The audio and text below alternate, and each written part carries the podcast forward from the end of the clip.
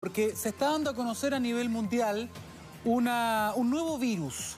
Estamos hablando de una noticia que tenemos que tomar con mucha cautela. Estamos hablando de Langia o Langia, que es un nuevo virus de la familia de los E-Nipavirus, que ha sido publicado en la revista de medicina de Nueva Inglaterra, una revista importante, una revista seria del ramo de la medicina, y que justamente han dado a conocer este nuevo virus. ¿Dónde? En China.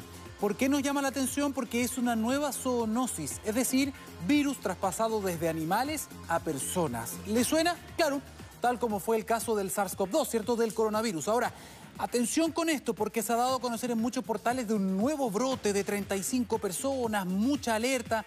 Atención con esto, no se trata de un nuevo brote. Lo que hicieron los científicos de Singapur y de China fue juntar una cantidad de casos, es decir, 35 casos desde el año 2021, de personas que tenían, entre otras cosas, fiebre, por ejemplo, dolor de cabeza, y lograron caracterizar un nuevo virus, un virus que por lo tanto se puede estimar ya estaba circulando en la población, pero que no había sido identificado. Esa es la noticia.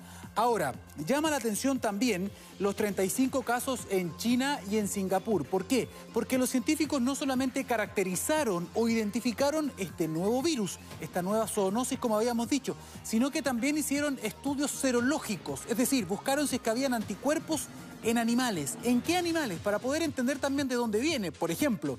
Y llegaron a la siguiente conclusión, señor director, tenemos una foto, porque en este mismo estudio también dicen lo siguiente, miren, se encontró que habían anticuerpos en el 2% de los perros, por ejemplo, en el 5% de los gansos, y aquí viene lo interesante también, en el 27% de las musarañas.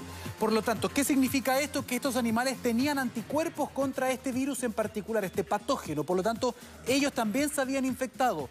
De esta manera se trata de encontrar un poco la raíz de este nuevo virus.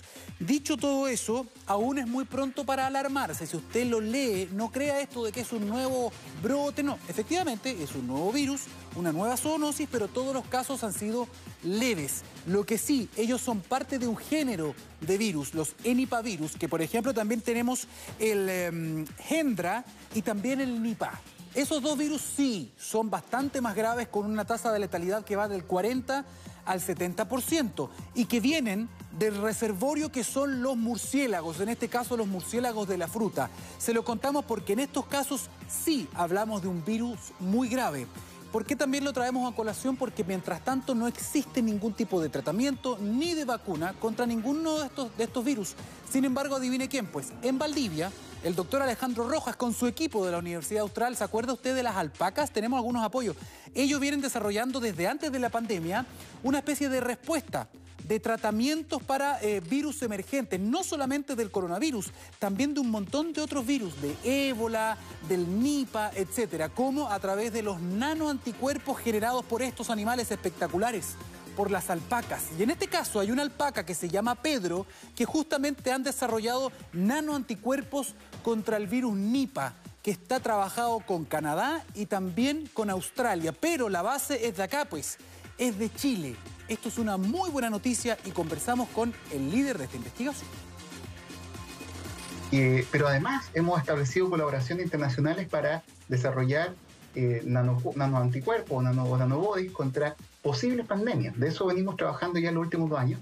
Más allá del COVID, que también está en desarrollo, empezamos a trabajar en ébola, en Lassa, en Nipah, y en particular hemos logrado desarrollar uno de los anticuerpos más eh, eh, poderosos en términos de afinidad y en términos de, neutralización, justamente contra Nipah eh, y contra Gendra, que son los hermanos de este virus que son muchísimo más letales. O sea, lo que tienen en sus manos es un potente anticuerpo contra estos dos virus que tienen alta tasa de letalidad. Esto podría ser un tratamiento. ¿Qué les falta? Financiamiento para poder probarlo en personas. Por eso, lamentablemente, tienen que asociarse también con Canadá, con Australia, para poder llevar adelante estas investigaciones. ¿Qué significa que un anticuerpo sea fuertemente neutralizante? Imagínense algo así como un pegamento, como un chicle. Son nanoanticuerpos que se pegan muy fuertemente a, eh, las, proteínas virales. Por lo tanto, evitan la infección de parte de estos virus. Muy importante lo que están haciendo ya en la universidad.